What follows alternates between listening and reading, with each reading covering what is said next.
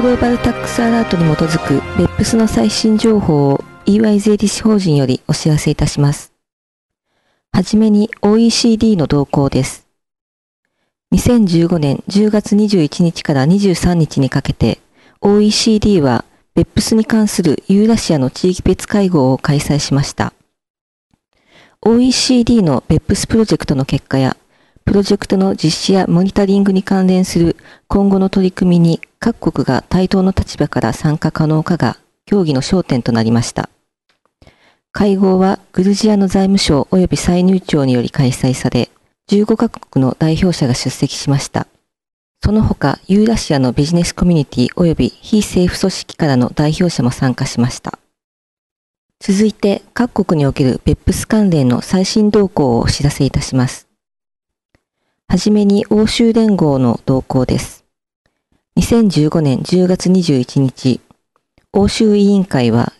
優遇税制にかかる2件の調査案件において、ルクセンブルグ及びオランダによる多国籍企業グループの現地子会社への優遇税制が違法な国家補助であったとの最終決定を下しました。この決定は委員会が昨年アイルランド、ルクセンブルグ及びオランダに関して開始した4つの調査のうちの2つの結論を出すものです。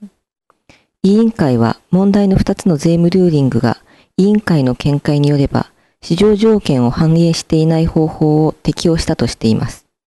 欧州委員会は両加盟国に対し現地子会社に付与されたとされる利益を回収するよう命じました。オランダ政府は最初の声明において税務ルーリングの決定においては国際基準を遵守したと理解している。欧州委員会の決定には驚かされたと述べています。また、ルクセンブルク財務省は国として欧州委員会の決定には合意できず、一切の権利は国にあると述べました。続いてアイルランドの動向です。2015年10月22日、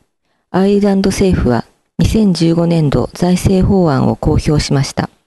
当財政法案には OECD の推奨事項を反映した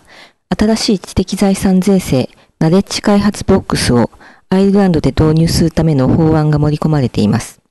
この IP 税制のもと適格資産により生じる所得について、それに関連する研究開発業務の一部または全てがアイルランド企業により遂行されている場合に限り、その所得に対する実行法人税率は6.25%となります。次にノルウェーの動向です。2015年10月7日、ノルウェー政府は2016年度予算案を公表しました。現行企業グループ間の支払い利子の損金参入は、課税 ebita の30%に制限されていますが、2016年よりそれを25%に引き下げることを提案しています。加えて政府は OECD の推奨事項に沿って、非関連者間の支払い利子にもこの損金参入制限規定を適用することを提案しています。最後にインドネシアの動向です。2015年9月9日、インドネシア財務省は、過小資本税制を導入する規則を発表しました。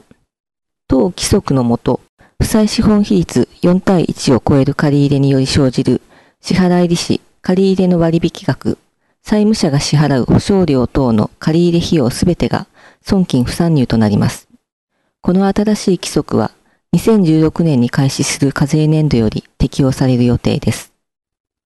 今回お届けする内容は以上です。BEPS に関する最新情報は EY のウェブサイトをご参照ください。